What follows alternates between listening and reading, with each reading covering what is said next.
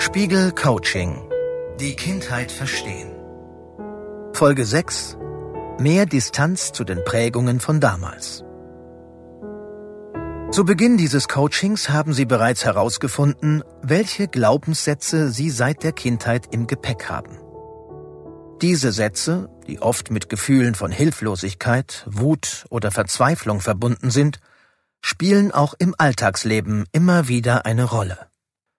Eine Situation, ein Ereignis in Beruf oder Privatleben triggert plötzlich die alten Gedanken und Gefühle. Manchmal fühlen sie sich dann so, als wären sie wieder ein Kind. Über diesen Modus des inneren Kindes, in den man fallen kann wie durch eine Art Zeittunnel, wird heute viel gesprochen und geschrieben. Das innere Kind ist dabei eine Metapher für die Prägungen aus Kindertagen. An manche Ereignisse erinnern wir uns, die meisten liegen im Unbewussten. Sei es, weil wir die Erfahrung sammelten, bevor die Gehirnstrukturen für unser Langzeitgedächtnis gereift waren, sei es, weil wir die Erfahrungen vergessen oder verdrängt haben.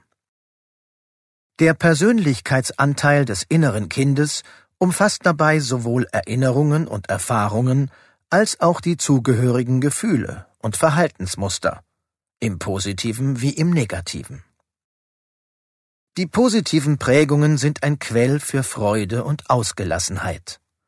Man ist das Eis seiner Kindheit und fühlt sich so frei und unbeschwert wie damals in den Schulferien, als das Eis zum Nachmittagsritual gehörte.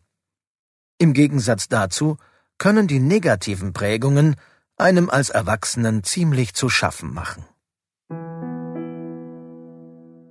In dieser Folge des Coachings geht es ganz praktisch darum, sich von negativen Prägungen der Kindheit zu distanzieren. Die alten Glaubenssätze sind nämlich hartnäckig. Man wird sie nie ganz loswerden oder auch nur blockieren können. Oft strömen sie einfach in den Kopf. Aber man kann Abstand zu den alten Sätzen schaffen. Die Distanzierungstechniken aus der verhaltenstherapeutischen Akzeptanz- und Commitment-Therapie helfen dabei. Falls Sie diese Techniken albern oder seltsam finden, lassen Sie sich davon nicht abhalten. Probieren Sie eine oder alle drei vorgestellten Techniken aus.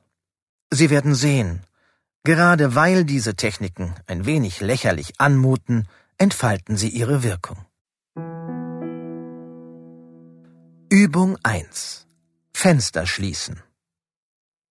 Stellen Sie sich vor, Ihr Glaubenssatz wäre eine Art Pop-up-Fenster auf dem Computer. Lästig und irgendwie unwichtig. Sobald dieser Gedanke auftaucht, klicken Sie ihn einfach mal weg. So ist er nicht mehr in Ihrem Blickfeld und wird so weniger relevant. Übung 2. Buchstabieren, singen oder verzerren. Sprechen Sie Ihren Glaubenssatz mit einer ganz hohen Stimme. Oder singen Sie den Satz als eine Art Schlagermelodie, die Sie nicht mögen. So machen Sie den Satz lächerlich und distanzieren sich von dem immer gleichen Gassenhauer. Übung 3. Zettel in der Tasche. Schreiben Sie den Glaubenssatz auf ein Stück Papier, stecken Sie ihn für niemanden sichtbar in eine Tasche und tragen Sie ihn mit sich herum. So ist er aus dem Kopf und auf einen Zettel verbannt.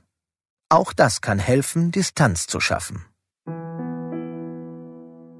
Probieren Sie eine oder am besten alle drei Techniken aus. Welche gefällt Ihnen am besten? Versuchen Sie, diese in den nächsten Wochen immer wieder mal anzuwenden.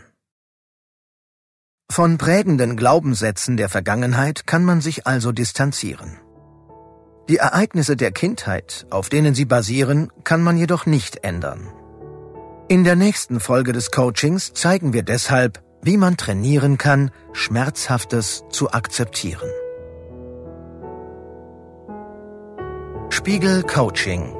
Die Kindheit verstehen.